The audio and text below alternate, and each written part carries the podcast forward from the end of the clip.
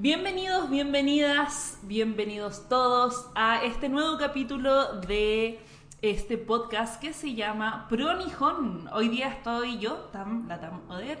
Eh, también estoy acompañada por el Nico Lorca. Y tenemos una invitada muy especial. De partida estamos grabando esto en vivo, cosa que nos mantiene, nos tiene súper, súper contentos. Porque más encima estamos tomando tecito. Así que, ¡ah, felicidad! Nuestra invitada es eh, la Queen del Horror. Le vamos a poner, nos pidió ese nombre en específico. Porque hoy día el tema está de terror de peluches. Eh, ella es Javiera Cerda Pacheco. La pueden encontrar en Instagram como Libromancias. ¿Cómo estáis, Javi? Hola, bien, ¿y ustedes? Aquí feliz tomando tecito, ¿no? Café. Ma- mancias porque son varias. Sí, son varias mancias. Claro.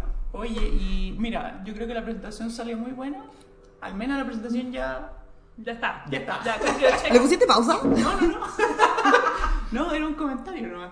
Oye, eh, porque bueno, no explicaste qué se trata el capítulo, ¿no? Porque eso bueno, lo haces tú. Ah, ya. El capítulo de hoy es un capítulo de, dedicado al terror, al terror eh, japonés.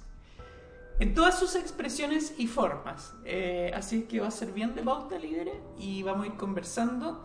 Eh, que nuestra invitada, yo creo, primero haga una introducción de, de cómo. De, de- de su conocimiento, digamos, del terror japonés y algunos. Oye, tengo una duda, Sí, una duda gramática. A ver. Sería así Aquí- como... Aquí ya parto el capítulo, ¿eh? eh, ¿Cómo sería terror de Japón? Así como Nihon no terror. Hora. Ahora. Hora. Hora. Hora. Hora, hora algo, no sé. Nihon, hora. Nihon no Hora, hora. Nihon, no sé. Porque Nihon me no película hora. de terror es Hora Ega. Ah. Entonces, es como película de terror Hora Ega. Entonces, podría ser como Nihon no Hora. Yo siento Terror que- de Japón. Ah, bueno, ya, ok, ¿Podría ser ahí eso? tenemos Nihon no Hora. Nihon no Hora. Estoy, estoy chameando Sí. para que ahí la sensei no me baje la nota. Esta, esta parte no, No, es esto es para ganar puntos ya. Esto no entra en la prueba, por favor. Pero. No. Bueno, yo creo que una particularidad eh, y el por qué nos gusta mucho el terror japonés es que es totalmente diferente al terror eh, occidental.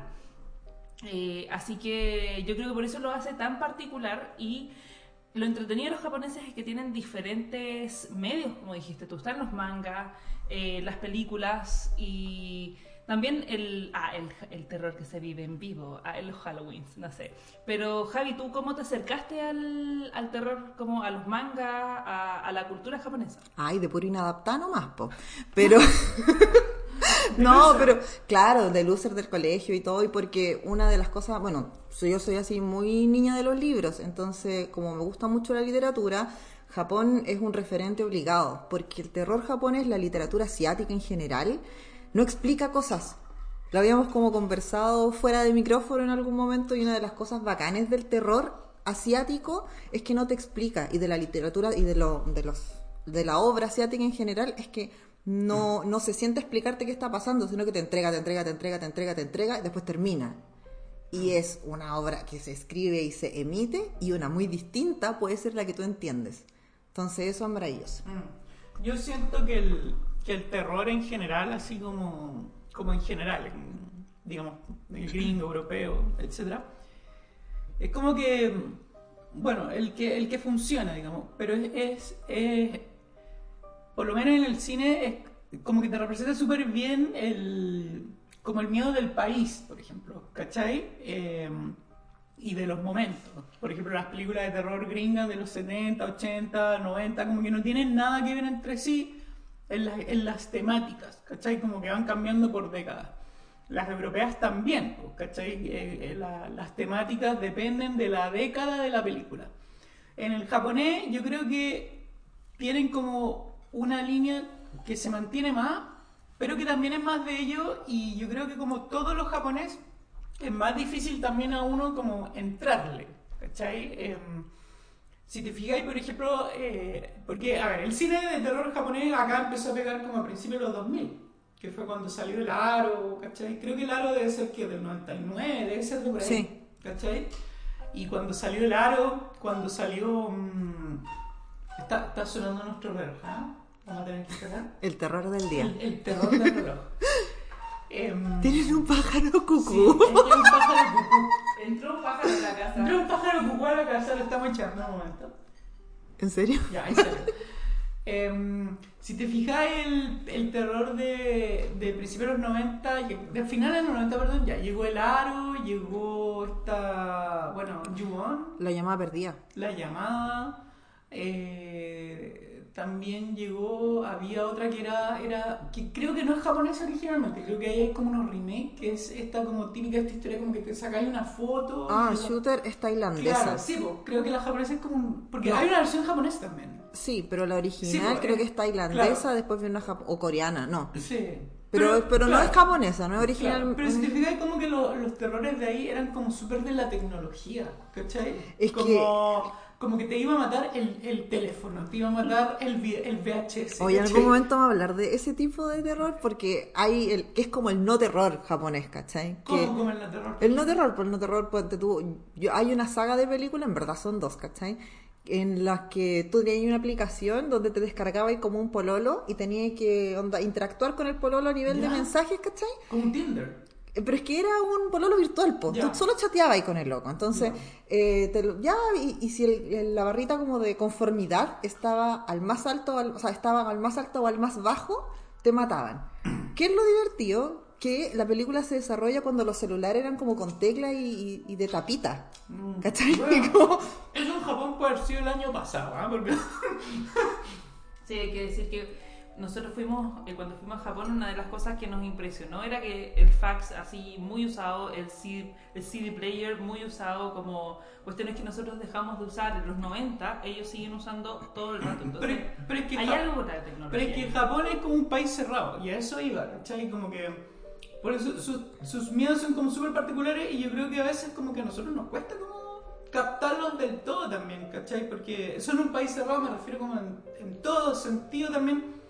Esa cuestión de las tecnologías, por ejemplo, claro, que si ocupan el fax, esos telefonitos como de tapa con sus propios sistemas, ¿cachai? Eh, Solo eran de Japón, ¿cachai? Entonces yo creo que un país tan cerrado, y eso también se refleja como en el terror, en sus películas, en sus mangas, que mm, son súper particulares, ¿cachai? Y por eso también ha pasado como cuando los han tratado de adaptar acá, que también es algo que hablábamos, ¿cachai? Como que yo siento que la esencia de ese terror se, se pierde, ¿cachai? Como por la sobreexplicación o por el buscarle como buscarle la vuelta a entender de dónde viene, como no sé, la Sadako, O ¿cachai? buscarle Como- una temática, o sea, occidentalizar en el fondo, Claro. cuando occidentalizáis el terror asiático, eh, se pierde eso, se pierde esa cosa de, de darle al, al receptor la capacidad de interpretar lo que está viendo, ¿cachai? Claro. Pucha, hay autores, hay autores, hay directores que yo creo que nunca van a poder ser 100% adaptados al, al, a lo oriental. Por ejemplo, Sion Sono hace lo que quiere, Takashi Miike hace lo que... Takashi Miike igual es como más versátil, ¿cachai? Como que lo podéis ver en toda clase de películas. O sea, igual él tiene películas de terror, ¿o ¿no? Sí, pues tiene, él tiene la llamada, partió con la llamada, la llamada son tres películas y en cada película cambian Pero las la reglas. llamada es la que les dicen cuándo van a morir, ¿no? Como que les mandan un mensaje. De ellos, de ellos en- mismos. les llega Sí, como de un mensaje como- en el futuro. Claro, y como, ah, estoy muriendo. Claro, claro, como con lo último que dijeron, claro. Ya, ya, ya, sí, sí. Onda, por ejemplo, una mina le llega así como, hoy parece que va a llover, y era así como un audio de ella, pero era con la fecha del día siguiente. Claro, y se va escucha que caminando. Atropelló un camión. No, nada, pues cachai, Yo como, ah, qué raro. Y después como que la mina va caminando y mira y dice, oh, parece que va a llover, y ahí la atropellan, Ya, ya, ¿cachai? Claro. Y es que el, el teléfono como que cambiaba el ringtone y todo, Sí, sí, ¿cachai? sí. Entonces tú no cachabas cuál iba a sonar. Lo divertido Y es que... tenía una cancioncita. Sí, ¿no? pues, yo la tuve de ringtone. Sí, po. yo tuve Sí, el sí, ringtone de la llamada perdida en mi ¿De, de- teléfono. de qué año es esa película? Esa es de principios de los 2000. De hecho, Mm. también hay un remake gringo. One Last Call. O sea, Sí, un remake po. gringo. Sí, po. Eh, a ver, y después, bueno, la segunda película, porque lo bacán son tres, ¿cachai? Una dirigida por Takashi Miike, otra, y las otras dos no me acuerdo quién, pero lo bacán es que en la primera la llamada tiene ciertas reglas, en la segunda las reglas cambian, y en la tercera tú podís pasarle la llamada a otra persona. ¿Cachai? Entonces, la tercera se desarrolla en un paseo de curso, ¿cachai? Donde los cabros de Japón van como, no, no me acuerdo, dónde como, a- pero es como en China, ¿cachai? Ya, ya. Y el cuento es que para evitar eh, malentendidos y todo, les entrega el colegio, les entrega celulares donde solo tienen a sus compañeros y a los profesores. Entonces Ya. cuando empieza a pasar y, y cachan que no pueden grabar nuevos números, entonces cuando les pasa la llamada, solo se, lo- solo se los pueden, se la pueden pasar como a los números que están ahí. Evidente, los primeros en morir son los profes, ¿cachai? Entonces primero ya es como ya, Heavy. Y después se, se la logran pasar. Pero, no sé, es como una versatilidad muy divertida. Oye, y la otra que tiene es que abrí acá el Muy Database y tiene Audition. Que, mira, Audition, es sí. Es del 99, o sea, también es, es de, de las primeras que llegó. Oye, Audition, hay algo, hay un, un dato bacán. eh, y es que Audition tiene libro y ese libro va a Ah. salir próximamente como en noviembre por editorial Abducción, traducido al español, editorial independiente. Mira, ese dato, Oye. ese dato era desconocido. Yo pensaba que, o sea, no es una película original. En Dark Water tampoco es una película original, Audition no es una película original. Eh, la mayoría del cine como icónico está basado en literatura. Y Ring, Ringu tampoco es una película original. oye, eso. Oye, pero- Decepción, dejemos hasta acá. Pero ¿por qué? No, pues es solo una serie de novelas. Pues por Sí. ejemplo, Battle Royale tampoco. Pues Battle No, Royale Royale sí, pues sí, es un libro, después la De hecho, hay película. un manga también. Y es larguísimo. Sí, po. Yo, de hecho, bueno, Audition también fue de las como. Yo, yo diría que las que se hicieron primero populares fueron Ring, eh, Dark Water, Audition. Audition era como con, no sé, vos, tú ibas y el weón snob te decía, ah, es que tú no cacháis nada de terror porque no he visto Audition, ¿cachai? Pero de hecho, Audition, no sé, dura. A ver, ¿cuánto dura? Dura. Según esto, dura 2 horas, unas 55. Ya, las 2 horas son 120 minutos, ya. Los 100, 110 minutos de la película no son. O sea, como que algo pasa, pero no son necesariamente de terror. Lo que pasa es que tiene que ver, yo Es siento como con que el los últimos 10 minutos son de terror. Lo que pasa es que tiene que ver con el concepto de terror también, porque está, por ejemplo, a mí no me gustan las películas con estos saltos de cuando están así como manejando y aparece Las odio. bueno, eso las es como odio. jumpscare se llama. Sí, Ay, jump- me yo- cargan. Sí, porque siento que la industria en los últimos Esa años weá no es terror. Esa weá es una prueba de reflejo. es que por eso, es que por eso voy a voy Eso es voy ya, entonces las, no sé, las pelis del conjuro, por ejemplo. Ya. Tienen mucho, la de la monja, tiene mucho esa wea, como que, no sé, es como para hacer un juego para tomar cada vez que sale así Sí, un mono sí. por el costado, porque en realidad no, no, y como que pierde el sentido después, como, ah, ah, ya, hola. Esa sensación como de casa embrujada, ¿cachai? Como que vaya así como tranquilo y pasa alguna cosa. Claro.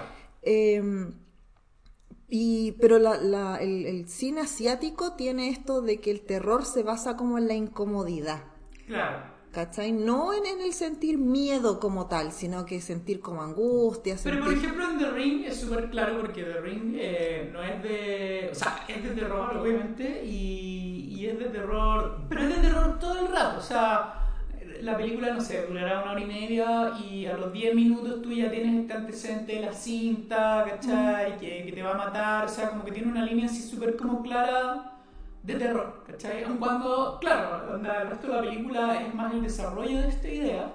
Hasta la última parte. Pero si te fijáis, ¿cachai? La de... mm, Cuando la occidentalizan, cuando hacen este remake, la mitad de la película es terror y el otro la, la perdís como la Sí. mina viajando, que la historia, esa cuestión como compasiva, que al final termináis como maternando con la niñita dentro del pozo, ¿cachai? Pero a lo que digamos de todo Audition, en verdad, eh, bueno, a ver, por si alguien no la ha visto, así como un resumen rápido, es como de un, de un señor que... De un señor De un que- Tinder que salió mal. Sí, de un señor que es como que está buscando pareja y no me acuerdo muy bien, creo que empiezan a falsear un casting.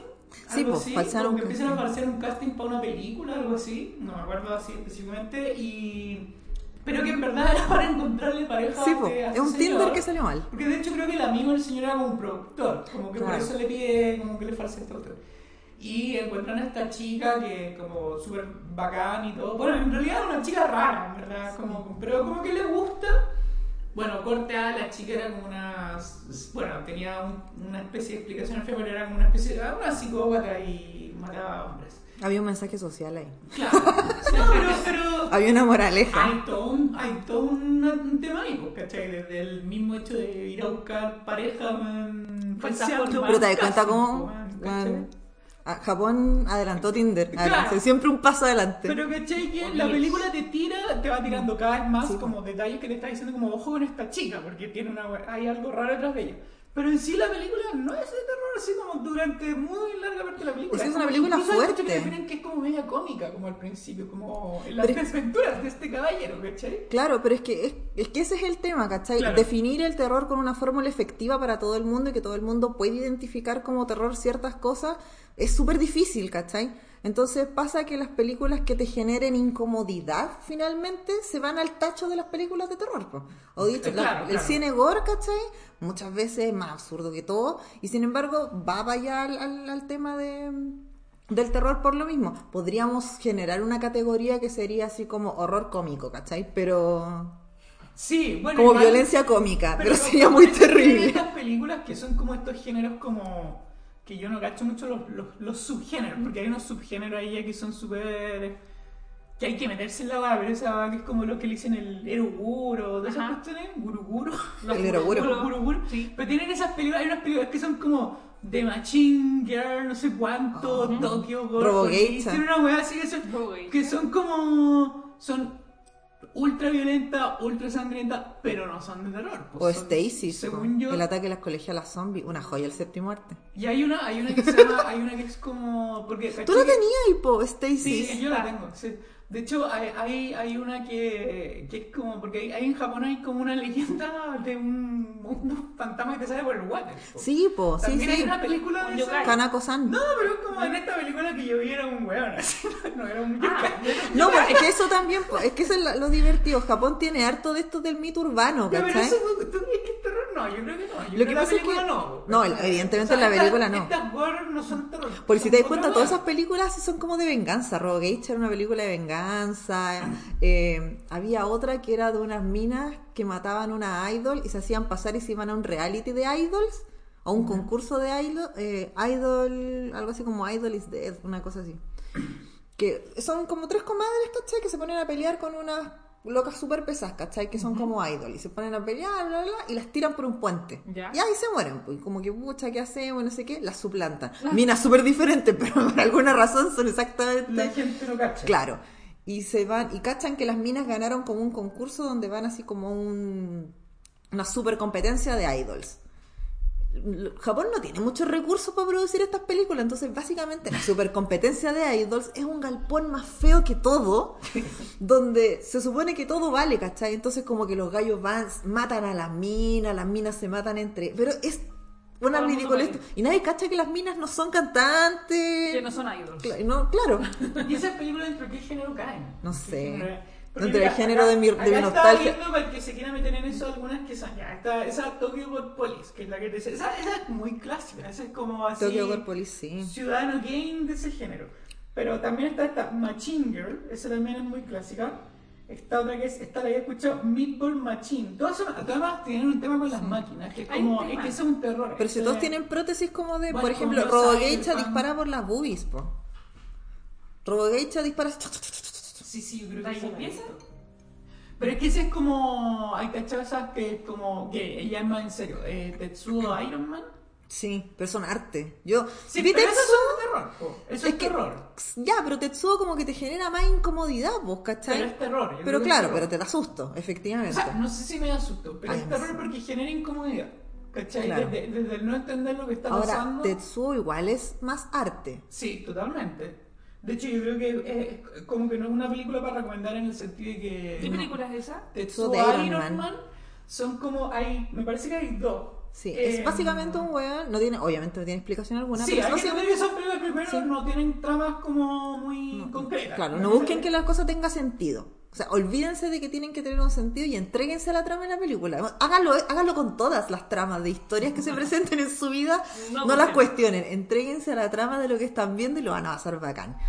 Eh, Tetsuo es un loco que se levanta un día en la mañana y cacha que no sé, ponte tú un dedo, como que tiene una astilla en el dedo, pero es como una cosa de metal. Y a medida que va avanzando, él se va convirtiendo en metal, ¿cachai? Ya. Pero de una manera muy grotesca, una manera muy violenta, ¿cachai? Ya. Entonces el loco se empieza a trastornar y todo. Hay una, hay una escena sexual que es como puta icónica, ¿cachai? Porque es muy fuerte y es muy asquerosa.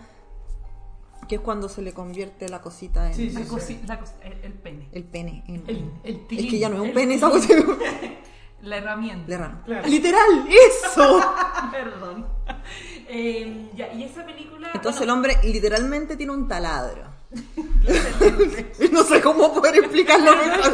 Todo esto además, que además tiene una Muy estética motion. muy rara, es Sí, como medio en stop motion. Y además se graba en blanco y negro, sí. blanco y negro, además como, no un blanco y negro como... Como con degradez. los 50, que se ve bonito, no, sino que es como un blanco y negro como de foto mal revelada, Sí. es como... Y tiene esa música. chun, chun, chun, chun, Sí. chun, chun, chun, y el No, gallo va eh, caminando y como que tú eres sus ojos. Y, Sí. chun, chun, y la mano se le va transformando. Sí, ¿No? Buena, No. quiero verla. No, no sé. No, no sé si es. Es que, es que en verdad no es tan entretenido, ¿cachai? Yo creo, bueno, quizás Es interesante, es Quizás interesante. tengamos un fanático de Tetsuo Iron Sí. Man en la audiencia, pero yo Ahí no funados al máximo, mismo. hemos explicado mal todo Bueno, y esto. después está la 2, Tetsuo 2 Body Hammer, que en realidad es como, es como lo mismo que la 1. Es como, yo siento que es un poco como Evil Dead 1 y 2, que es como que es la misma película de otra forma. Yo siento que es como un poco lo mismo, además. Bueno, además nunca Yo de la, entonces- de la segunda no me acuerdo tanto. O tal pero vez estoy dos- mezclando. la 2 es muy parecida, pero la 2 es un poco más fácil de seguir porque la 2 tiene como códigos más Tiene- normales. así, o sea, Tiene diálogos. para partir, de- pa' partir en color, ¿cachai? Como que, lo, como que igual se nota que tienen más presupuesto. Como, no sé si calificarla como un remake, pero como que se nota que hubo una. Puede ser una revisión también. Sí, puede, puede ser una revisión de la misma, así como. Bueno, y ahora estaba viendo que hay una tercera, Tetsuo Bulletman. Esa hay que decir que no. No, no, la esa- esa se escapa de y nuestra- pasando, pasando a películas como más actuales, ¿cuáles son como eh, eh, estrenos de los últimos, no sé, pensemos dos, tres años eh, de terror japonés? O sea, yo, yo creo que eso, eso que tu pregunta es súper bueno, porque yo creo que el terror japonés en las películas está así estancadísimo, pero así hace años. O sea, el ¿Diez terror años? japonés duró, duró, o sea, el terror japonés ha durado todo lo que ha durado el cine japonés, me imagino, o sea, pero, pero para popular eh, duró la década de inicio del 2000. po. 2000. Y eso fue, sí, y ahí fue, y ahí fue hitazo tras hitazo. Tú dirías que, claro, del 2000 al 2010 más o menos. Lo que pasa es que la llegada a, a- aquí a Occidente, por las razones que sea, el cine coreano se ha comido mucho de la producción japonesa. Entonces vemos poco cine japonés que no sea, no sé, drama, ¿cachai? Eh, ingresar acá, más vemos harto cine de terror coreano. Y el terror coreano también es una belleza ¿Sabes por qué sí me mismo. pasa? Yo siento, yo siento que primero hay como sensibilidades, que es como un poco lo que hablábamos al principio, como el comprender la película, sensibilidades que en realidad como que el público yo creo que ha ido cambiando y los japoneses no, ¿cachai? Eh, lo cual está muy bien, como que no digo que tengan que hacerlo, ¿cachai? Pero, pero como que yo siento que el terror japonés como funcionó hace 20 años ya no funciona hoy día, ¿cachai? Eso que hablaba de que habían terrores muy propios de ellos, quizás esos terrores ya no están pegando tanto con el resto del mundo. Eso por un lado. Por otro lado, el cine japonés en general no tiene un alto presupuesto, ¿cachai? Lo cual no necesariamente es un problema, sobre todo en el terror cuando tú podés hacer como ambientación y cosas así que no, no necesariamente requieren terror. Pero creo que los japoneses sí se han ido por una línea como de querer requerir más presupuesto de lo que tienen, ¿cachai? Yo creo que se han equivocado mucho. Y eso se ha visto en las nuevas versiones del Aro, en las nuevas versiones de... de Estaba pensando de en- en donde aparecen cosas mucho Es más locas iba- de lo que al principio habían y tú decís como se ve charcha. y si lo comparáis, y si lo comparáis con, y si lo comparáis con el tema de el cine coreano, que es lo que la Javi dice, bueno, justo el otro día veía como vi así, y no, no me quiero ir a Corea porque es pero nijón, pero, pero Hagamos una escala, hagamos una escala. una escala a los vecinos, porque justo el otro día había visto, estaba leyendo como, viendo como un, un canal de YouTube que hace como reportajes de cine. eh, no, no son reportajes de cine, en realidad son reportajes como de cultura. Y el loco explicaba cómo la cultura coreana, en el fondo, ya la cultura coreana, eh, la cultura popular coreana es como la que más plata genera, ¿sí? ¿cachai? Eh, con el K-pop y todas esas cuestiones.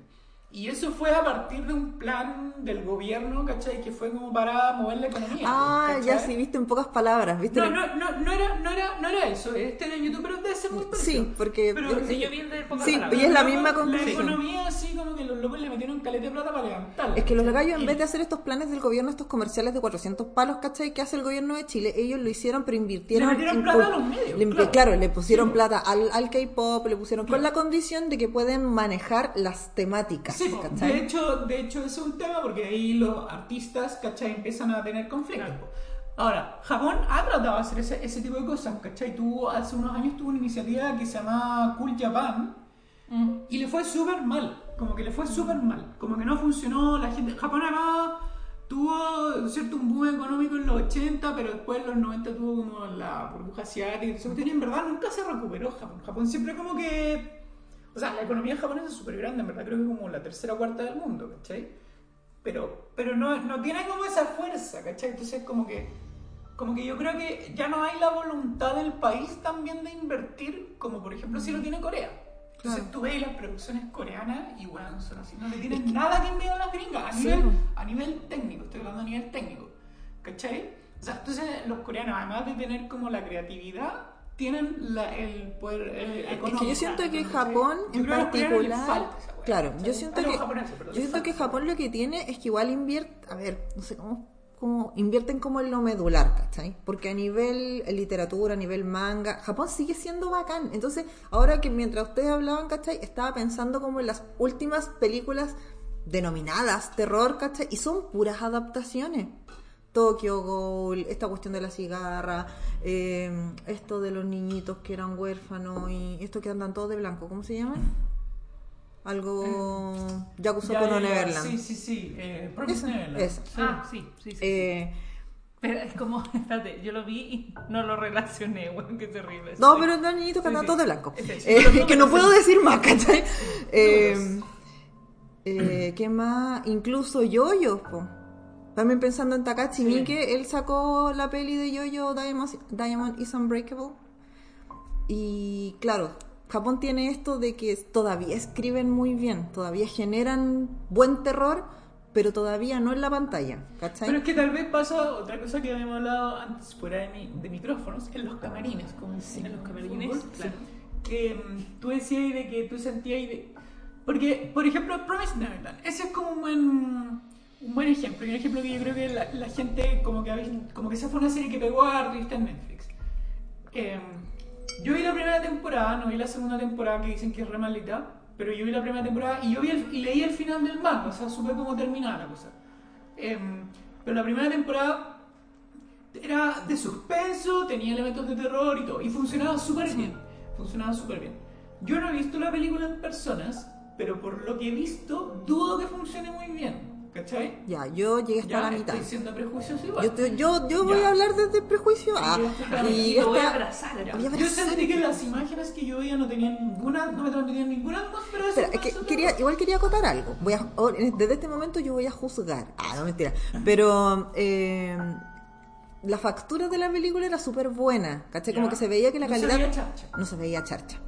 Igual yo echo de menos. A mí me gusta el cine japonés de terror charcha porque yo sentía que los efectos eran malos, pero las tramas eran muy buenas. Yo encontraba que eran demasiado creativos. ¿Cachai? Ya. Uno como que disfruta eso. Claro. Porque, no sé, po, había una película, no sé, Sion Sono en algún momento sacó una película de extensiones de pelo asesina. Extensiones Ah, de pelo. sí, ¿Cachai? sí, Como sí, que te podías ir. Japón en algún momento le dio toda la weá que tú pudieras enchufar, podía estar maldita. Sí. Entonces yo decía, weón, pero la imaginación aquí fluye. Entonces me da lo mismo que la película le hicieran con dos lucas, ¿cachai? Claro. O sea, al final igual a nivel de, de- de historia, eh, termináis ahí súper pegado y disfrutáis ahí la sangre así como falsa y todo. Pero esta, por ejemplo, en- encontré fome.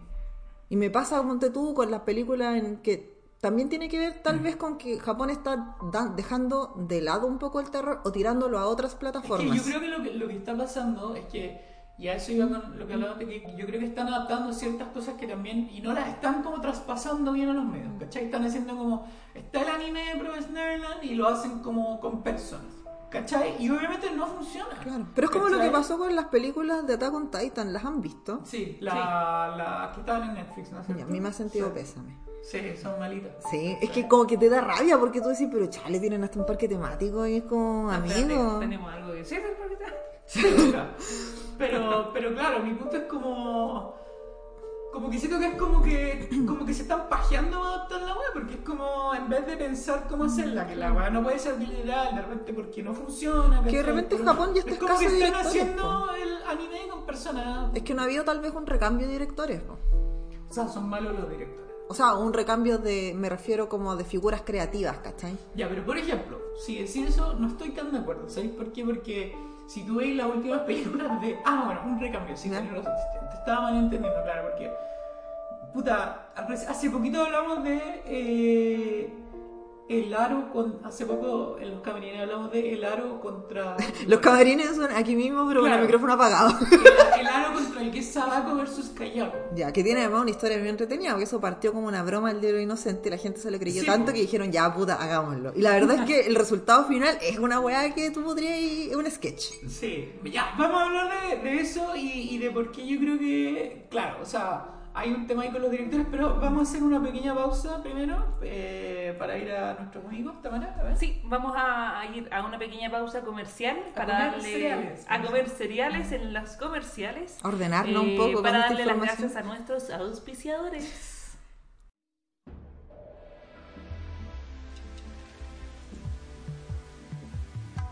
Este programa llega a ustedes gracias a Instituto Cultural Chileno-Japonés, viviendo el universo japonés.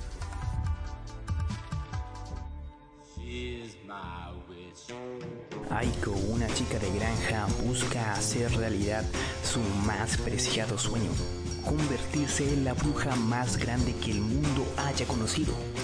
Únete a esta aventura para descubrir mucho más sobre este maravilloso mundo e historia lleno de magia y misterio. Bonyari Manga. Todas las semanas una nueva página para disfrutar. Síguenos en sus redes sociales, bonyari.oficial en Instagram y en su página web, bonyari.cl. ¿Y tú? ¿Estás listo para la aventura? Hey tú, ¿estás estudiando japonés y solo encuentras fotocopias y libros rayados? ¿Estás cansado de no saber qué libro es el ideal para tu nivel? Tranquilo, porque en modo kanji tiene la solución. Tenemos los mejores libros especialmente para ti. Minna no Nihongo, Kanji Master, Try, entre muchos otros. Visita en modo kanji en Instagram y Twitter y consulta nuestro catálogo. Recuerda, entra en modo kanji y aprende. Después de estos exquisitos comerciales, eh, Nico, tú estabas hablando sobre Sadako versus. ¿Cómo era? Dile tú. Kayako. Sí. eh, El aro versus el grito, listo. Claro, el aro versus el grito. Mira, yo justo estaba diciendo que. Porque me. La Javi había dicho, claro, el tema del recambio de, los- de los autores y de eso. Ya, no estoy seguro de quién hizo Sadako versus Kayako, pero por ejemplo, las nuevas películas de The Ring. La hizo la gente. La hizo la gente, claro. Que salieron en la misma época. eh, que son como. Que acá, acá llegaron, están en Amazon Prime como el aro así como final y qué sé yo. eh, son del director original, de Hideo Nakata. Y son malísimas, ¿cachai? Y son malísimas como por, por, por todas las cosas que me han hablado negativas, ¿cachai? Claro. Es decir, es como que el gallo hubiera, hubiera perdido el... Como el, como el entendimiento de Lo que pasa es que tengo la sensación ¿cachai? de que era como, ¿sabéis qué? Eh, antes de pasarle la pelota a Estados Unidos completamente de la franquicia del Aro, nos quedan tres películas. ¿Por qué no decís tres películas más? Ya, bueno, está bien. Es como capítulos de la serie del Aro. Porque, por ejemplo, hay otra... Es que en Japón hay pocas... No, tal, me estoy cayendo así full con esto, pero no hay muchas series, o sea, muchos títulos de terror que se hayan vuelto franquicia. Oye, me acabo de decepcionar mucho con esto. ¿Con qué, que conmigo? busqué el director de... De Sadako vs. Caché que me aludí. Ya. ¿qué onda? Busqué el director de ¿Tanto Sako vs. Kayako del año 2016. Sí. ¿ya? ¿Y Bueno, la Javi contaba que había partido de un, Sí. de un chiste, como que la gente. era- Como que la tiraron como talla, ¿cachai? Claro, Así como y- broma el diablo inocente y la gente Bueno, enganchó tanto que fue como ya, Ya. El director es Koji Shirashi. Ya. Y Koji Shirashi tiene películas re buenas, ¿cachai? Pero de hace tiempo. Tiene Occult, una película que yo recomendé, de hecho, en, eh, en el Instagram de Cronijón. ¿Ya? Esa película es súper buena. Tiene, eh, bueno, también tiene unas, unas cosas muy malas. Tiene. em, acá, acá la tengo. Ti- Tiene, no sé si la caché, es que esta es como una leyenda urbana, Teki Teki. ¿La has escuchado? Sí, no? pues te quité Ya, que sí. pues, Es que eso también quería que, Teki, que- él es el director. quería que, que- bueno, cuando dije que o sea, Japón le estaba destinando como el tema del terror a otras plataformas, habla un poco como los videojuegos, a esta cuestión Sí, del creepypasta, como que Ahí está nuestro Ah, otra vez. eso, creepypasta. es que ya perdí toda la no puedo ver eso salir de ahí. Oye, y tiene otra película que es muy mala, perdón, que se llama Grotesque. ¿La caché esa película? Sí. Grotesque. Ya, Y es mala. Yo la encuentro mala. Pero, O sea- y, tiene, y tiene otra. Tiene, O sea, no sé si mala, pero es fome. En inglés tiene, cu- eh, perdón, pone Kuchisake Onna, que es la mujer de la... Pero la primera, una que es como Sí, del esta. 97. Vea, Acá le estoy mostrando. Oh, es que esa película. es el mismo director. Esa sí que está hecha. Diga de qué se trata esa película. Ya, es que por eso, o sea, a- vamos a volver al tema de los creepypasta, y- porque esas figuras como Tequeteque, Kuchisake Onna, Sí. empezaron a volver como Son una... leyendas urbanas. Son leyendas urbanas que son súper populares, pero esa película en particular es como una especie de... de puta, tira un mensaje súper fuerte como al maltrato infantil, po. Es súper violenta, la que le saca la cresta a los niños. Esa es la película basada en este personaje que es muy clásico, que es como la mujer que tiene como la cara cortada, que tiene una Sí, sonrisa Claro. larga. Y le pregunto a los compadres si es bonita. Y Claro. tú le tenés que. y en realidad, lo mismo lo que te re- le responde y te va a matar igual. Es muy divertido porque si tú le respondes que no, te mata. Sí, Si tú no le respondes, señora. te sigue a tu casa y te mata. Bueno, Sí. Claro. Pero ese es como, ese, ese, ese es de ese tipo de leyendas que dan en todas partes, porque incluso acá, porque acá tenemos, bueno, y que en verdad parece ser de México, La Llorona, ¿cachai? Ajá. Que La Llorona acá tú le decías como, La Llorona supuestamente, ¿Dónde como yo está no, mi no, no, y tú le decías como, bueno, están en Concepción, ella iba a ir a Concepción, pero no lo encontraba y iba a volver y te iba a matar. Ajá. ¿Cachai? Pero si no le decías nada, también te mataba. O sea, Claro. como la ves? Ni Sí, siquiera de hecho, ni siquiera, ni siquiera le podíais decir onda, a, la, a la chica esta, a la Kuchisake no, tampoco le podéis decir así como, ah, estáis bonita, porque te va a decir, ay, muchas gracias, y te mata igual. Ah, Como, claro, ¿qué quiere señora? conozcase señora. Venganza. Claro. Oye, eh, me encantaría que pasáramos ahora a otra, como dijimos en el comienzo, eh, hablar de otro tipo de, mm, de formatos. En este caso me gustaría, porque yo sé que la Javi lee caleta, caleta, caleta, caleta, y el Nico por su lado también, sobre todo mangas. Entonces, ¿qué tipos de eh, mangas de terror eh, son como los más famosos? ¿Cachai? Como hay algunos títulos que han sobresalido y que han terminado siendo películas o, o series. ¿Cómo es ahí el tema? Bueno, yo creo que muchos títulos terminan siendo películas. O sea, varias de estas películas, eh, bueno, como dijo la Javi, son inspiradas en, otras, en otros formatos originalmente. Eh, no sé, Javi, tú, de, de- ¿por, qué, ¿por cuál querés partir? Ya, voy a partir por eh, un manga que al que yo igual le tengo como cariño, ¿cachai? Porque siento que partió con esta cosa de, de- de los mangas sobre crímenes, que se llama Goth, así de, como de gótico, de Otsuichi. Son dos cabros que se encuentran botados como un diario de un diario de vida de un psicópata que va como contando cómo mata a la gente y los cabros van a los puntos, ¿cachai? Y encuentran los cuerpos. Es súper gráfico. Eh, y además, creo que fue como una de las primeras veces en que se hizo mención, en cuanto a lo que yo estaba leyendo en esa época, al bosque de los suicidios. Perfecto. Otro lugar muy interesante. Bueno, para los que no sé si saben, el Bosque de los Sui- Suicidios es un lugar súper conocido en Japón porque mm, efectivamente, bueno, no es como muy difícil de entender, pero es un bosque eh, que eh, donde muchísima, muchísima, muchísima, muchísima, muchísima gente ha, eh, se ha quitado la vida. Entonces, por eso es un lugar que también llama de repente a turistas de alguna u otra forma y por eso llama mucho la atención. Oye, y, y eso, eso es, es verdad, ¿o ¿no? Y lo pregunto desde la ignorancia, en el sentido de que yo siempre siento que con Japón hay como muchas historias de terror, como sociales, que son como medias incomprobables. No sé si les ha pasado, como que... em, porque entre que la información llega a mí, como que me pasa que todos estos tipos de informaciones que manejamos de terror, como de Japón real, como que las manejamos a partir de YouTube, ¿cachai? O sea y mi que- fuente, mi fuente YouTube no me, no me suena una fuente tan bacán. Entonces cuando yo, yo escucho como el tema del bosque los suicidios, me, me hace mucho recuerdo, como digo, ¿será tanta gente la que se Ya, mata ahí? lo que pasa es que- ¿Será real o Oye, habrán sido dos weones y ya, como ya, cuidado con el? Es que es una, son, son varias, son varias cosas como que convergen. Yo igual como que... ay, Yo creo me que llama- a mí me llama en la atención ese lugar en particular, ¿cachai? Desde hace mucho tiempo. Es súper terrible esta weá, pero en fin. Eh, resulta que durante mucho, o sea, durante un tiempo apareció un libro que era así como formas de suicidarse. La gente, el libro hizo boom en esa época en Japón y la gente se empezó a suicidar. Y encontraron este bosquecito. el libro funciona. Bueno, sí, pero brígido, brígido. Y la gente se empezó a suicidar, se empezó a suicidar ahí. De ahí encontré- no solo encontraban una, una, 10, 15, 20 personas, ya a niveles dramáticos. ¿Pero Tanto así, en el, en el- es que es como un cerro. Ya, sí, sí, ¿Cachai? sí, ya. Entonces, ¿qué pasa? Que empezaron como a cordonar. Porque la gente se va a meter allá. La mística agregada es que se supone que el lugar tiene como una, como, como una especie de energía. Y cuando Bueno, la gente hecho, lo recorre... Hay una película Sí. Gringa Sí, de una chica de una que va a chica- Japón porque la hermana porque la hermana vive se suicida ahí, claro. The Forest, creo que Sí.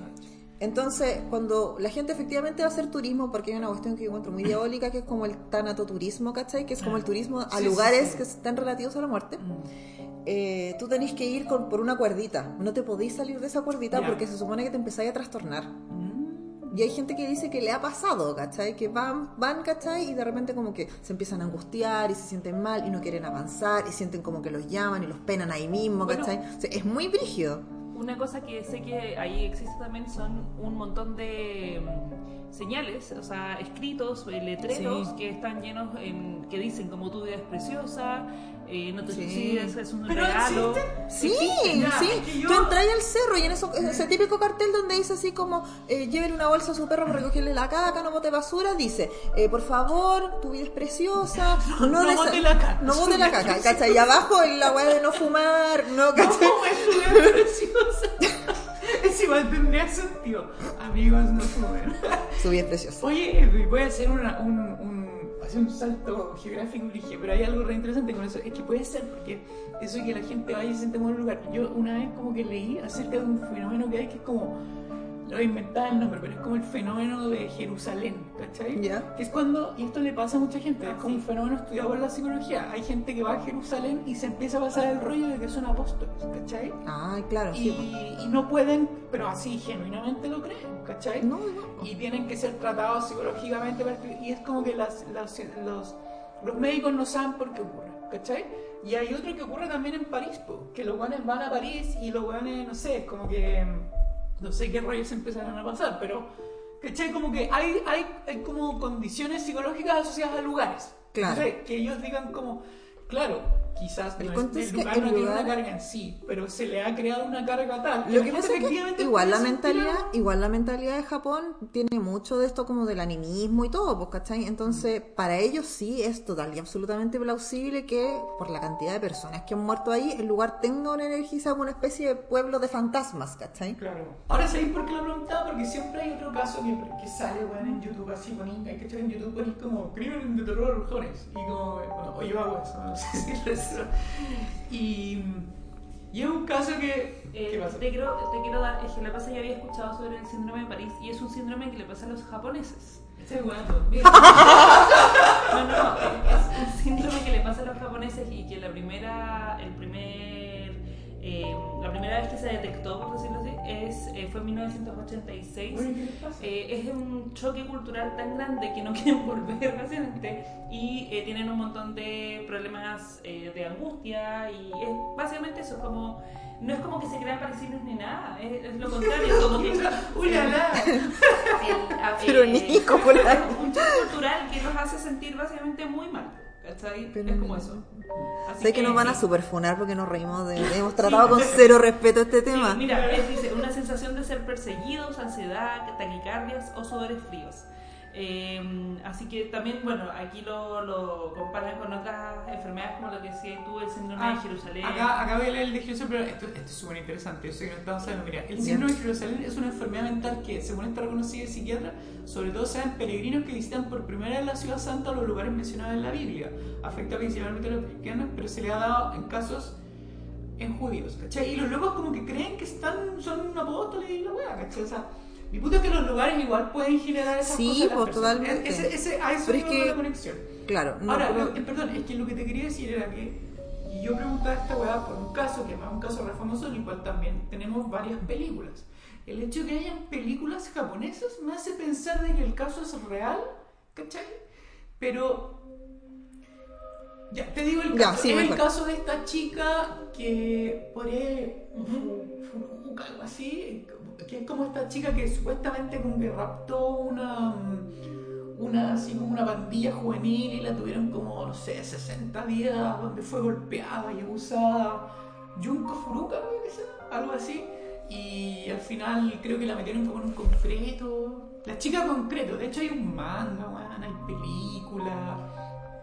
¿Lo, pillaste? ¿Cómo Sí. se llama? Ya. Eh, bueno, el, asesin- eh, el asesinato de Junko Furuka. Claro, fue una estudiante japonesa que fue secuestrada, brutalmente torturada y violada y asesinada por cuatro estudiantes en- en- del mismo colegio en noviembre eh, de 1988. Ya, ahora, lo que me pasa con ese caso, ya, bueno, el resumen es más o menos lo que conté. La cuestión es que al final se supone que creo, creo que la metieron como en un barril de concreto o con concreto, algo así. Entonces, como que hay un manga, hay un manga que se llama como Con- Concrete Girl, ¿cachai? Hay películas también. Ya, el tema es que yo este caso lo conocí en YouTube. Y en verdad, si tú buscas en YouTube, tenéis 200 videos de la weá, ¿cachai? Y efectivamente hay un par de películas japonesas de la weá, ¿cachai? Hay mangas. Dice que hay tres películas, un manga, eh, una canción de una banda que se llama Gacete, pero que es muy, es muy bacán. ¿Y qué más? Eh, la artista Seu, eh, tomó el nombre de su personaje Junko, de Junko Furuta, en el video de Call of Duty. En el, el personaje Manta Ray está basado en Junko Furuta a modo de homenaje, pues según compañeros de ella, Junko amaba el mar. Ya, mi, mi, mi, mi tema es el siguiente. Cada vez que yo veo tu video de esta weá, ¿cachai?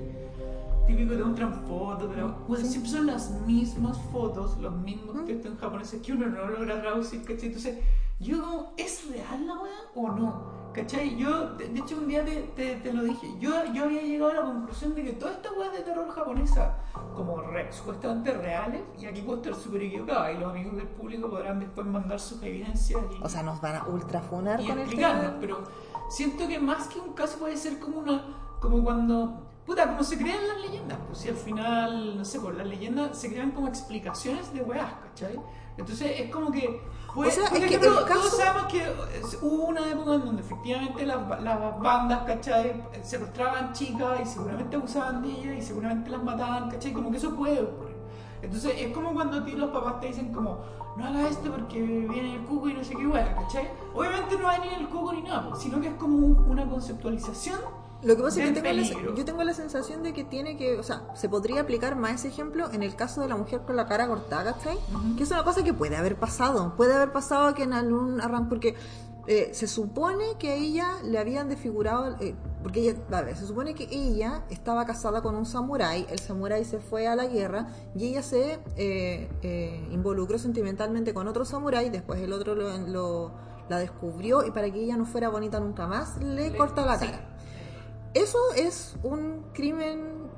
Eh, puede un crimen, ocurrir, claro, real. No, real, no que, puede, que, que ocurre, ¿cachai? Constantemente. Entonces, pero, pero digamos que específicamente entonces- el inicio sí te lo puede claro, el, el- Claro. el inicio se basa en un crimen. Claro. Ahora, ella, ahora que, que al día de hoy ella todavía persista como figura, que tenga la capacidad de matar y todo, tiene que ver con la mística de Japón, pues, ¿cachai? Claro. La mujer, el fantasma de la mujer vengativa es una figura súper eh, grande, ¿cachai? Es que yo lo pienso por como, no sé, relacionándolo con eso como, no sé, el trauco, ¿cachai? Que era como, no sé, eh, ocultar violaciones, ¿cachai? Claro. No, en verdad fue el trauco. Pero es que era una. o sea, inventaba yo una figura, ¿cachai? Para poder. Pero esto es un caso. Esto es un caso, esto sucede. No es, no, no es una figura punitiva o no es una figura que te vaya. que, que vaya a, a, eh, a justificar ciertas acciones. En el caso de este, en el caso. Son fantasmas. O sea, en el caso de esta chica de Junko, no estoy tan segura, pero sí en el otro caso, son es la figura de, de- de- de la mujer vengativa. De la Claro. mujer que busca venganza, la mujer que fue agredida, la mujer que fue lastimada, la mujer que fue deformada. Yo al porque- final como que había llegado a pensar, y relacionándolo con, lo- con el ejemplo que tú das, en que quizás Junko nunca existió, sino que Junko es una leyenda como para que las niñas, por ejemplo, tengan cuidado de acercarse a los lugares de las bandas, ¿cachai? Porque Claro. te puede pasar wea, ¿cachai? Como que... O sea, a ver, yo creo que, eh, lo que yo creo que lo que dice la Javi tiene muy. Yo creo que lo que dice la Javi es, estás. más, es más acertado en, en el hecho de decir que eh, o sea, la violencia contra las mujeres existe, eh, ha existido y esperemos deje de existir en algún punto. Y estos casos uno no sabe, porque tendemos, yo creo que tendemos a no querer creer el nivel de violencia que se nos expresa en este, tipo de casos. El caso de, de esta chica de Funko, eh, ¿cómo era? Junko Furuka. eh, es de, extre- de extremada violencia, o sea, y es eh, extremadamente detallista y morboso, como todas las notas que uno puede encontrar los De esa cómics. época. Eh, o sea, es muy, muy, muy morboso. Y eh, eso igual responde a eh, que, o sea, no queremos creer que eso es real. Yo creo que a ti lo que te pasa es que no querés creer No, que yo, alguien yo creo que puede llega ser real.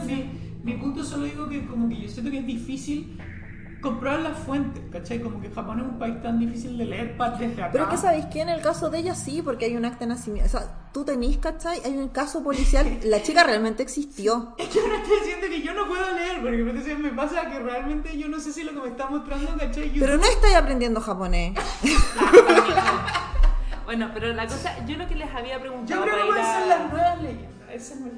Ya, O pero sea, eso no se no, puede dar, a ver, se puede, lo, lo que decía la Javi yo creo que tiene más que ver es todos estos inicios de leyenda tienen eh, puntos de partida reales, ¿cachai? Sí, sí, y eso estoy de acuerdo. Y existen por algo, ya como lo que decías tú eh, del trauco, las violaciones y las chicas embarazadas existían, por lo tanto se les encontró una forma eh, de, de hacerles existir de una forma mística, no sé. Es que como- además también hay un, hay un tema como, como un- una especie como de advertencia moral en estas figuras, ¿cachai?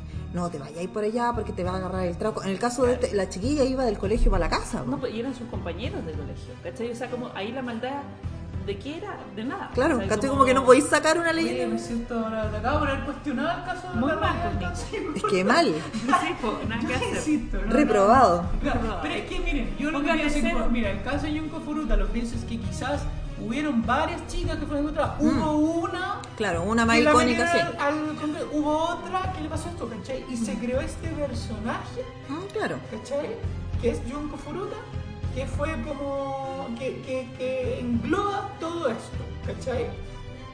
Pero, claro, porque hay que te metan a, una, a un ¿Cachai? bloque de concreto, es Porque como... me funciona igual a del, lo del, lo del bosque que decís tú, ¿cachai? Como que yo digo, como, pero pasa ese como, sí, lo que pasa es que tú dices que salió Pero un pasa, libro, no. ¿cachai? Ok, pero entonces fue No, algo. es un libro donde un loco como que eh, en el fondo como que te da técnicas para No, suicidar. correcto, ¿Sabes y a partir Voy a de eso, y a partir de eso, mucha gente hizo esto, ¿cachai? ¿Por Pero- qué llegaron? eh, Claro, el- es por qué llegaron a ese ¿cachai? lugar y sigue pasando. Pero, y a partir de eso se creó la mística de este lugar. ¿Cachai? Ya, ya, ok. Entonces a eso voy, ¿cachai? Quizás el caso no es que el personaje haya existido en sí, sino que a través de una serie de casos, ¿cachai? En donde hay un, un cierto tipo de crimen, se genera un personaje que los engloba, ¿cachai? Y se crea como este mito, como de este crimen Bueno, horrible. hay que pensar que, y yo creo que esto es de- en el terror en general y la ficción, el, la vida real siempre alimenta y muchas veces supera la ficción con creces. Y eso pasa acá en Chile, en Argentina y tantas situaciones de violencia que se viven día a día. Pero mira, mira Ya, eh, espera, es que voy, a, voy a cerrar el tema. Eso. Ya. El libro se llama El completo manual del suicidio y es de Wataru Tsurumi. Se publicó en 1993 y dejó a la escoba. Porque el completo, el completo manual del suicidio. También se hizo una película que era así como las caras de la muerte, pero, pero con las técnicas que explicaba este compadre. Porque sí, Japón tiene como súper poco.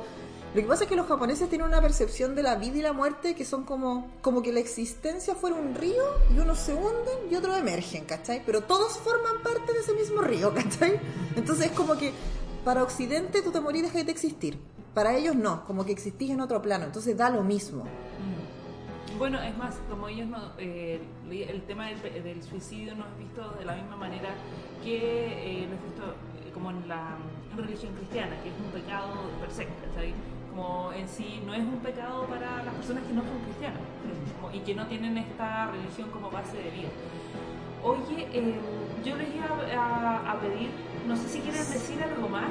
Eh, N cosas. Ay, No es súper volanteo porque me acuerdo Sí, que te había preguntado los Manga, mangas. Sí, no sé Sí, cómo pues yo llegamos a esto. Sí, preguntar. Ah, yo, yo recomendé el manga Ghost, ¿cachai? Porque Sí, se pues, nos desarrollaba fuimos. en el bosque de los suicidas y ahí... yo no sé Y una cosa, y una cosa llevó a la otra. Es que es un Sí, tema pues. súper grande. Oye, es que sí, po. Sí, po. Oye, Oye, pero es que, perdón, yo necesito seguir en el tema. Porque, por ejemplo, lo relacioné mucho con el, el terror, eh, ¿cachai? Que el terror setentero de los gringos era la weá satánica, ¿cachai? Creo que en los 70, que es como el Los pánico cultos. satánico. No, era satánico, porque no ¿Qué eran cosa? cultos, eran los satánicos. Como que los gringos le tenían miedo a la weá satánica, ¿cachai? Creían que todo era satánico, que los juegos de rol eran satánicos, ¿cachai? Y ese era el terror. Después en los 80 están los chicos, la sexualidad, toda esa weá, y esos son los que iban a morir. ¿Cachai? Insisto, entonces como que los terrores a veces como que se generan a partir de... O sea, los terrores van obedeciendo. de weas. O sea, se viene una tanda de terror pandémico Pero ahora en supuesto. el. O sea, yo creo que ya, o sea, ya existe, ¿cachai? Ya todo tiene un halo de pandemia total, absoluta, bor- bordeándolo. Eh, Ay, pero, yo oye, no, porque estoy ya chato. de- bueno, quedan- No, pero se viene ahora el terror pandémico. O sea, Resurge las películas de zombies. O del eh, virus que te o mata. claro. Oye, ya, espera, quiero que volvamos un poquito a los mangas. Sí. Los mangas, la gente va a querer leer manga y... Oye, Y yo creo que han estado esperando todo este rato que nosotros hablemos ¿A de un personaje. ¿A qué hora hablan de Junjito? Ya. Entonces, ahora partimos, vamos a dejar que la Javi parta con. Eh, ¿Por qué? Pero si Nicolás está ahí. Tú eres la invitada. Bueno, ah, de repente, yo, bueno, una vez, eh, bueno, les cuento que con la Javi yo hubo un tiempo que hice maquillaje de efectos especiales y eh, hicimos una, un, un par Hicimos una de- viñeta, un par de viñetas de Junjito. Junjito, eh, que eran que quedaron muy bacanes. Las voy a poner en el ¿En en, el- Pronijón? en Pronijón. Las vamos a subir para que las puedan ver. Bacán. Las llevamos a la vida real. Y a mí, si bien ya yo nunca he leído eh, Junjito, pero sí eh, soy una persona súper obsesiva con las imágenes. ¿Pero viste la serie? Eh, vi la serie y encuentro que a nivel imagen es un tipo de terror que vuela la cabeza. Como. Es que es increíble. Junjito, el Jorgito. El El Jorgito. Jorgito. El Jorgito. Jorgito de acá en Un saludo a adelante. Jorgito. No solo Jorgito. Bueno, la, la serie... Pucha, que Junjito un autor de manga, una persona bastante eh, simpática y amorosa para el género sombrío en el que escribe, le gustan los gatos, un caballero súper quitado de bulla, pero que tiene a su haber obras como eh, Uzumaki, tiene mucho de esto de, de, de volverlo grotesco. Mucho de lo grotesco, como que esa cuestión le encanta. Hay un fragmento de Uzumaki que me llama a mí particularmente la atención, en el que unos compadres se van. Tiene esto también del realismo mágico, ¿cachai? Eh, un gallo llega todo mojado a la clase y progresivamente se va convirtiendo en caracol. Y, y, y baba y todo, y la cuestión. Y es muy asqueroso y un compañero lo molesta y el gallo como que le, le, le pone la mano encima y después al compañero le pasa lo mismo y son dos caracoles gigantes y la gente lejos de impactarse les hace como un corralito. Porque son unos caracoles así inmensos. Y después los caracoles se empiezan como a parear entre. No, si es como muy extraño, ¿cachai? Pero Junjito tiene eso, que lleva el desagrado como, como a lo primigenio. Los malos olores, las cosas que se ven feas, lo desagradable. Su terror, si bien es súper inteligente y muy clever, ¿cachai? No tiene que ver con, con tramas muy, muy, muy sofisticadas o muy entramadas, ¿cachai? Sino que tiene que ver con esto de, de estas magias visuales y oscuras. Yo, yo creo que Junjito, perdón, tiene un, un mérito que es súper difícil de hacer. Que yo siento que su miedo, o sea, el, el- el que él transmite en realidad, es eh, como a partir del no entendimiento. ¿Cachai? Porque de verdad que la mayoría de las historias no tienen explicación. ¿Cachai? O Sí, sea, po. o no tienen una gran explicación. Y yo creo que esa weá es súper difícil. Sí, po, ¿cachai? es que juega con porque, esto de- porque pese a no tener explicación, tienen coherencia las historias dentro de lo que están contando, ¿cachai? Porque, por ejemplo, cuando uno de repente, yo hago hartos cortometrajes, y cuando uno hace cortometraje, uno inconscientemente trata de darle un sentido, ¿cachai? Claro. Como que tratáis de, ya, a ver qué va a pasar, ya, esta persona está haciendo esto, y al final le va a pasar algo, ¿cachai? Y le diste un sentido. Mm, ¿Y por qué va a hacer esto si en verdad no, no puede hacer? ¿Cachai? Como que, insisto, tratáis como de llevarlos como por el- los típicos guiones. Eh, y eso es, porque en verdad es súper difícil no hacerlo así. Es como súper difícil pensar Porque weá tiene- no tiene sentido. No sé Es que más que, es que uno Pero tiene que sí instalado, cla- uno tiene ¿cachai? instalado, ¿cachai? Esto de que tú tenés que explicarle al otro qué estáis haciendo. Mm. Que lo hablábamos al principio, ¿cachai? Que en, en Asia no, no sienten la necesidad de explicarte por qué están haciendo esas cosas. Oiga, ¿por qué está haciendo esa No. cosa? A ver por qué. No, Ah, solo te entregan la información. Cuando les hablé de este del manual del suicida y todo, el gallo ni siquiera explica por qué lo está haciendo. Claro. El gallo te pone tips nomás, No ¿cachai? este es no te dice mátese. Claro, no te dice Claro. mátese y sin embargo hubo gente que lo hizo, ¿cachai? Claro.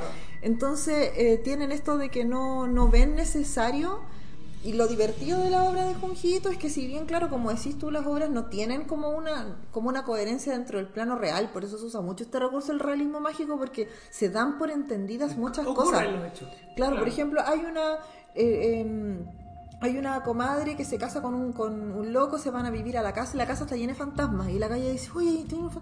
sí, lo que pasa es que cada vez que la gente se muere, pasea aquí hasta que se disuelven.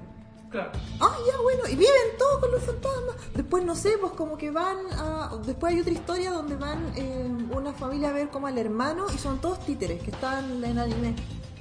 Que son Sí, como sí, todos sí, títeres sí, así y andan esa así. está. Sí, y andan Esa así, está ¿cachai? Pero en ningún momento es como, oye, ¿por qué son títeres? ¿Cachai? Como, no, sino que, oh, puta, Ahí bien la de la acá, ya. montaña. Ya, la yo quería decir. A mí, ¿no? a mí hay, hay un par de historias que, que son las que más me, como que me, me llegaron, obviamente. Ya, la primera es eh, una que no A mí me el gusta nombre, el personaje de la supermodelo. Ay, Ah, sí, muy buena. Bueno, la también Porque además ella... eh, Aparece en otra historia. Sí, pues, aparece. Y eso es lo bacán Es que un quería... Que quería explicar es que ponte tú, no sé, un personaje de otra historia de Junjito está Pues, leyendo sí, una revista donde sale la mina, ¿cachai? Sí. Entonces, de alguna manera, Ito logra como poner a su a todos sus personajes dentro de un mismo universo. Tú entendís que las cosas pasan porque pueden pasar. Sí. Bueno, la que la primera está la de la montaña que comentáis, que, que es eh, básicamente de un día para otro, nadie sabe por qué, hay explicación. Aparece una montaña, hay una montaña donde hay eh, figuras, eh, como así de Siluetas. formas de cuerpo, claro, siluetas, y que todas esas siluetas en el fondo corresponden a una persona. En particular. Y esa persona se siente atraído por ir a esa silueta. Y es como una atracción, una atracción, pues, ¿cachai? Y las personas van y se meten a estas siluetas y se meten y, y nunca las vuelven a ver, nadie sabe dónde van, pues. Y en el fondo, finalmente es como una condena de muerte, ¿cachai? Porque cuando sales de silueta, tú Claro. cagaste porque te habías sentido atraído a ir. Y historia creo que se trata, y aquí puedo estar chingando, no me acuerdo bien, pero dos personajes que van porque a alguien que conocen fue, o algo así. Pero llegan a esta cercanía y, em, bueno, la historia termina en que uno de los personajes eh, protagonistas como que entra y desaparece. ¿Cachai? Y me parece que al final como que se meten en un grupo y alcanzan a ver algo, pero ahí termina la historia. ¿cachai? Es como que nunca hay una resolución de. Claro, porque en el fondo el ¿Cachai? final abierto. La otra muy buena es una que un día aparece como parado en la playa con una especie de ser rarísimo marino y dentro están los cuerpos de muchas personas que habían desaparecido. Y es como... Ah, es eso, sí, es, existe. Es eso. Y... Oye, el, el de la silueta, eh, para que si los quieren ver o lo quieren leer, se llama El Enigma de la Falla Amigara. Así se llama. Muy buena. Y la otra que me, me gustó harto, eh, que está animada, está animada. Y eh, bueno, a todo esto de la animación yo quiero decir que a mí no me pareció tan mala la animación, porque hay mucha gente que no le gustó la serie de animación, digamos, la collection, y a mí me pareció que estaba bastante bien. Pero, y y está animada, está, y además está bien animada, que es la de este chico que se, se cambia una casa y eh, la vecina como que tiene todo lapeado. Sí. Y, y la vecina al parecer es como un ser vampiro y le dice como en la noche así como, hola, ¿cómo estás? Sí. Ven a visitarme. Y después está como pegada la ya, voy yo, ahí voy. Sí. Y como que sale de cochito como, me estoy acercando, ábreme. Y es como... Sí, y después al día "Ay, siguiente él se despierta y está como la ventana al lado de. No, Eso porque es básicamente bueno. su cara es la Sí. que se proyectó, su cara se alargó hasta la ventana. Es una weá terrible. buena. Yo no sé, pero claro, esa, yo me acuerdo también otro manga que no sé si vi solo la imagen. Es que una de las cosas Es como- características de Junjito es que él utiliza mucho el recurso de la degradación y la transgresión del cuerpo. Y es lo que a uno le molesta, ¿cachai? Sí. Los cuerpos que se estiran, que se cortan, que se No, abren, no- que tienen tri- que tienen órganos que no les corresponden, Es la transgresión del cuerpo y lo pone ¿Cómo se llama la de las dos caras? Tomie. La Tomie. La Tomie. ¿La Tomie? un saludo también, ¿no? Oh, la vos Tomie. Oye, hay otra, hay otra que yo no sé si es. eh, eh, vi el manga, eh, vi la imagen, no sé, o estaba dentro de la, de la animación, que era. Es que solamente me acuerdo de una imagen, que era como una galla exprimiéndose la cara sobre. ¡Oh, el de la persona. espinilla! Yo tenía mucha- una persona que tenía mucha, mucha espinilla, pero era esa ¿Es imagen. la del aceite? Sí, es la del aceite. Es verdad, eso. Y, y la, y Que ella la vivía en una casa donde todo era muy grasoso, rara. sí, era muy Y todo era aceitoso. Sí, pues, porque la casa era como de aceite y Pero después... además ellos como que eran adictos Sí, al pues, aceite. que ellos comían, tomaban, sí, se lo tomaban y comían, entonces las paredes tenían aceite y Pero lo a- así como hermana. A mí, la, a mí la- ese es el momento en donde ella toma los Oh. extremos de su cara, los aprieta y comienzan a salir líneas y líneas y líneas de materia de sus poros. Es la cosa, y cuestión uno la ve, ¿cómo se llama? Totalmente, eh, Se asustó. se asustó nuestro asustaste. pobrecito. Eh, es uno de los momentos más cuáticos que he visto dibujados en la vida porque efectivamente causa una repulsión desde dentro del, de, como desde lo más interno de las entrañas y tú decís como, buena, qué asco. Sí, Junjiito tiene ese poder, ese superpoder como de convertir, o sea, como de transmitirte sensaciones de cosas que no podéis palpar. Por ejemplo, en Gio, esa de los peces con patas, ¿cachai? Eh, te transmite el olor. El olor, pues, ¿cachai? Una cuestión que imposible que podáis percibir, pero oh, te, te genera esa sensación de que Porque es como todo hediondo. Quería decir que para las personas que quieran como conocer más de la obra, bueno, por supuesto están los mangas, pero también han habido un par de adaptaciones. Llevo una que hay una película. No sé si hubo película, no sé si define como película, dura como una hora. Sí, pero y mm, está en YouTube, por si acaso. Ya, también está la serie que es Collection, que esa está en Crunchyroll. O sea, esa, esa es fácil de encontrar. Y tiene una temporada y básicamente son como varias historias adaptadas. Y ahora están haciendo Uzumaki. Y la, la- Adult Swim, ¿o no? la está haciendo Adult Swim y no ha salido. sí, Porque eh, era para el año pasado, pero por el tema de pandemia Sí. como que se retrasó, típica cuestión. Pero aparte de eso, hay un par de películas también. De hecho, creo que, creo que Uzumaki tiene una película, me parece. Sí, Uzumaki tiene una Tommy película. tiene película. Hay unas y tiene más películas Sí, que. pues esa tiene como una Ay, serie Tommy, eh. como- es que a mí me encanta porque No, el Tommy. concepto de de yo necesito dos minutos solo para hablar de Tommy. Porque, Dale, dale, dale. ya, lo que pasa es que Tommy tiene esta como femme fatal, pero como contemporánea, ¿cachai? Entonces es muy cuático porque ella es como lo hermoso que a su vez se vuelve grotesco. Tommy eh, atrae a todos los hombres a su alrededor, pero como que los trastorna y siempre la matan y la cortan en pedazos. Ah, sí. Siempre, siempre. Y no hay una explicación y los, los gallos se vuelven esclavos de ella y ella como que va y los rechaza. Y cuando los rechaza, los locos la matan y la destruyen. La primera Tommy, la primera comillas, ¿cachai? Eh, está en un paseo de curso, eh, un gallo en un arranque de celos la mata y entre todo el curso la parten en pedazos y cada cual se lleva un pedazo. Y, y de cada pedazo sale otra Tommy y así. Son muchas historias y tiene muchas películas, porque tiene muchas como subhistorias distintas. Como Junjito creo como un universo, ¿cachai? Entonces, puta, hay unas que los pedazos van como por todos lados y resulta unos que los tiran al mar y después van como a una cueva que está como en la playa y ahí está así como el medio cuerpo todavía formándose porque la galla como que revive, como que nunca muere, ¿cachai? Como que tiene ese poder de Sí. eh, transformarse nuevamente. Oye, hay como 10 películas de Tommy. Sí, Tommy. Tommy, Tommy Anasa Feisu, Tommy Replay, Tommy Rebirth, Tommy Oribar, Tom, Tommy Saishusho Kindan no Kajitsu, Pero si Tommy tiene Beginning, Tommy muchas Revenge, porque- Tommy vs. Tommy. Sí. Ah, qué buena, ¿eh? Ah, bueno, Y está la, Unlimited- la Unlimited, Claro. sí. Tomio.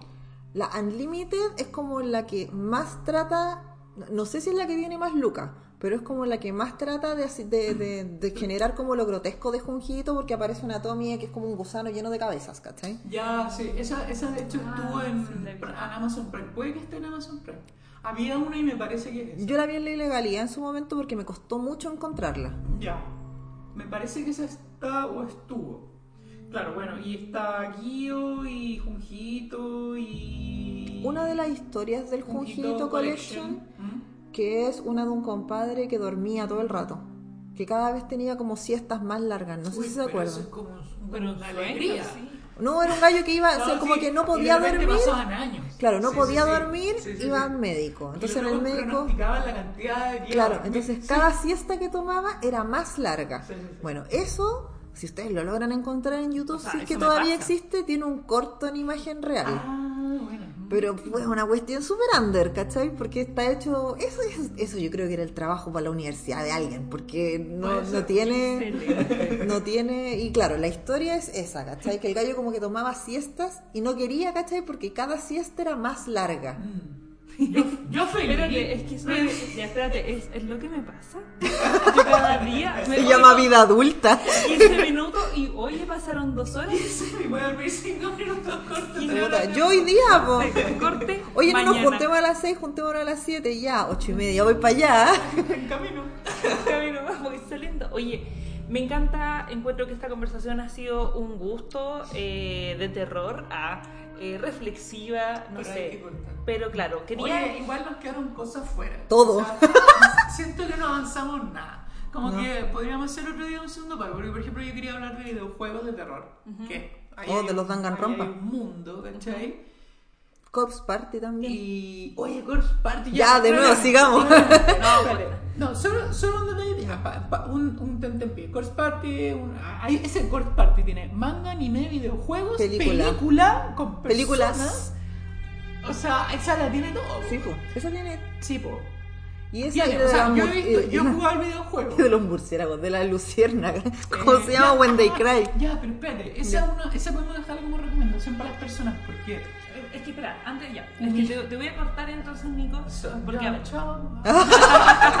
No, ya, lo que pasa es que para que vayamos eh, cortando y eh, redondeando el podcast, eh, vamos a pasar a la sección de recomendaciones. Y ahí la recomiendo. Y ahí la puedes recomendar, excelente. Entonces, vamos Ahora a el partir- cucu. Eh, claro.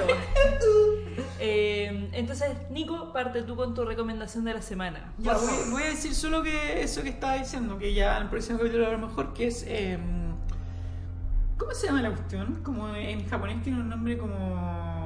¿Cuál? ¿Corpse Party? Acá se llama, no, acá se llama cuando las cigarras, no sé qué, weá. La luciérnaga. When They Cry se llama. When They Cry Sí. es el. Umi, creo que se llama. Umineko, ¿no? Sí. Que tiene no, muchas versiones. Umineko, no, es que Umineko No, no es no es Umineko. Umineko, Umineko es, Es como otra, es una una- es como serie historia. Higurashi. Higurashi. Lo que pasa es que Umineko y Higurashi son como series hermanas. po. De hecho, hay ciertos personajes como que se traspasan, ¿cachai? Ese es el tema. Porque es el mismo autor. Ya, Higurashi. Higurashi es una serie que es súper conocida. O sea, esto es muy, muy popular en realidad, pero la recomiendo por la siguiente razón. Tiene más versiones que la vida. Es que hay una que están dando ahora, además. Sí. Higurashi es una serie que es originalmente un videojuego, un- me parece, es originalmente un videojuego que es como estos videojuegos como de novelas que hay en Japón. Que son videojuegos que no jugáis, que es como que apretáis nomás. ¿cachai? Y, y, y tiene además novela, tiene manga, tiene anime, el anime es bien famoso, tiene unas escenas bien como clásicas de terror de anime. Y se trata de un grupo de chiquillos que viven en un pueblo, como muy pueblo antiguo, que de hecho está inspirado en Hirakawa. Es como, es como Hirakawa, básicamente. Que mm, básicamente cumplen ciclos, entonces como que en el- en- y en el, en el final de, este- de cada ciclo uno de ellos se termina volviendo loco y matando al resto. ¿Cachai? Y cada vez que esto ocurre se reinicia el ciclo y en el fondo como que tienen que tratar, o sea, no es que tengan que tratar porque en general no son conscientes de esto, a excepción de algunos personajes y otros que se van volviendo conscientes, ¿cachai? Pero para ti como espectador es bien interesante porque te van explicando re poco y, y muy a detalles y algunos detalles como que contradicen a otros. De Entonces, hecho, a la mitad la historia termina y empieza de nuevo. Es que eso, porque son distintos ciclos. Claro. Supuestamente el chiste es que son los distintos finales del juego. Claro. ¿Cachai? Como que esa es la lógica, como que van adaptando distintos finales del juego. Entonces, ahora, entonces, esa es la primera y ahora, actualmente en Funimation, para los que tengan ese streaming, por ejemplo, me imagino que los servicios piratas también, pero... Yo, pero yo tengo Funimation. Ya, en Funimation está la Higurashi nueva que es Go y Soul, me parece, que son las que están dando desde el año pasado y básicamente continúan la historia así. Pero lo bueno es que la serie original la tienes en Netflix y las nuevas las tienes en Funimation, así que puedes verla. Además en YouTube me parece que está la película con personas, que es bien charchita igual. Pero ¿Son dos películas? ¿no es ¿cierto? Sí. Sí. son dos.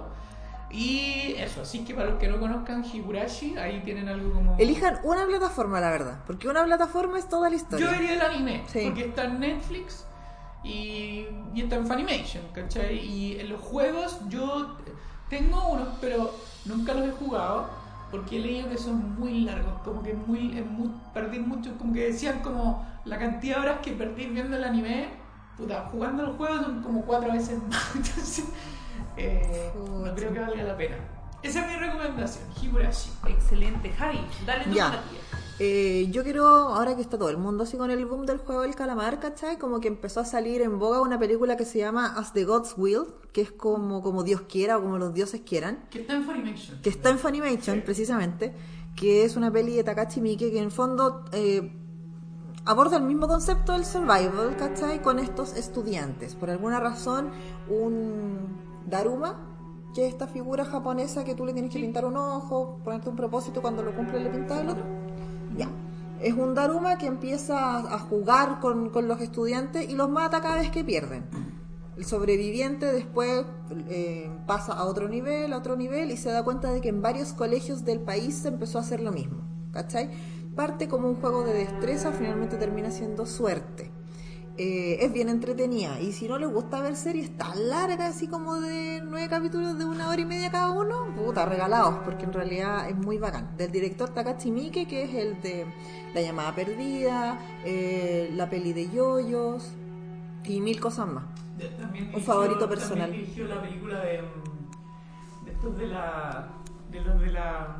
Creo que no es necesariamente, pero los de la máquina del tiempo, donde está Ratabari. Sí, no, pero sí, Takashi Miike es muy versátil, es muy versátil, cuenta hacer la película que tú queráis, las Claro. más tristes, las más extrañas, Sí. pero eso. Así que esa es mi recomendación, As the Gods Will. Buenísimo. Excelente. Yo, bueno, yo voy con una recomendación que la quería dar hace rato, que es Yami Shibai. Eh, Yami Shibai es una serie animada que se está mm, eh, que se emite desde el año 2013. Eh, tiene una particularidad que es el tipo de animación emula al teatro japonés de papel, que es un teatro que nace para poder contar historias para personas básicamente analfabetas de forma eh, muy es muy bonito en verdad. Y estas historias son historias cortas de tres minutos en, en promedio. Eh, muchas tienen ahora las últimas van creo que en el octavo la octava temporada. Eh, las pueden encontrar en Crunchyroll y em, por ejemplo, la última creo que estábamos viendo, Nico, no sé si recuerda, era todo tenía que ver con los animales del zodiaco. Como Mm. con animales, con conejos, con serpientes, Es que como cada temporada claro, es temática, claro. que cada temporada es- con animales. Entonces se la super la anterior era con mujeres. Exacto. Y, y todas, todas dirigidas por mujeres. Excelente.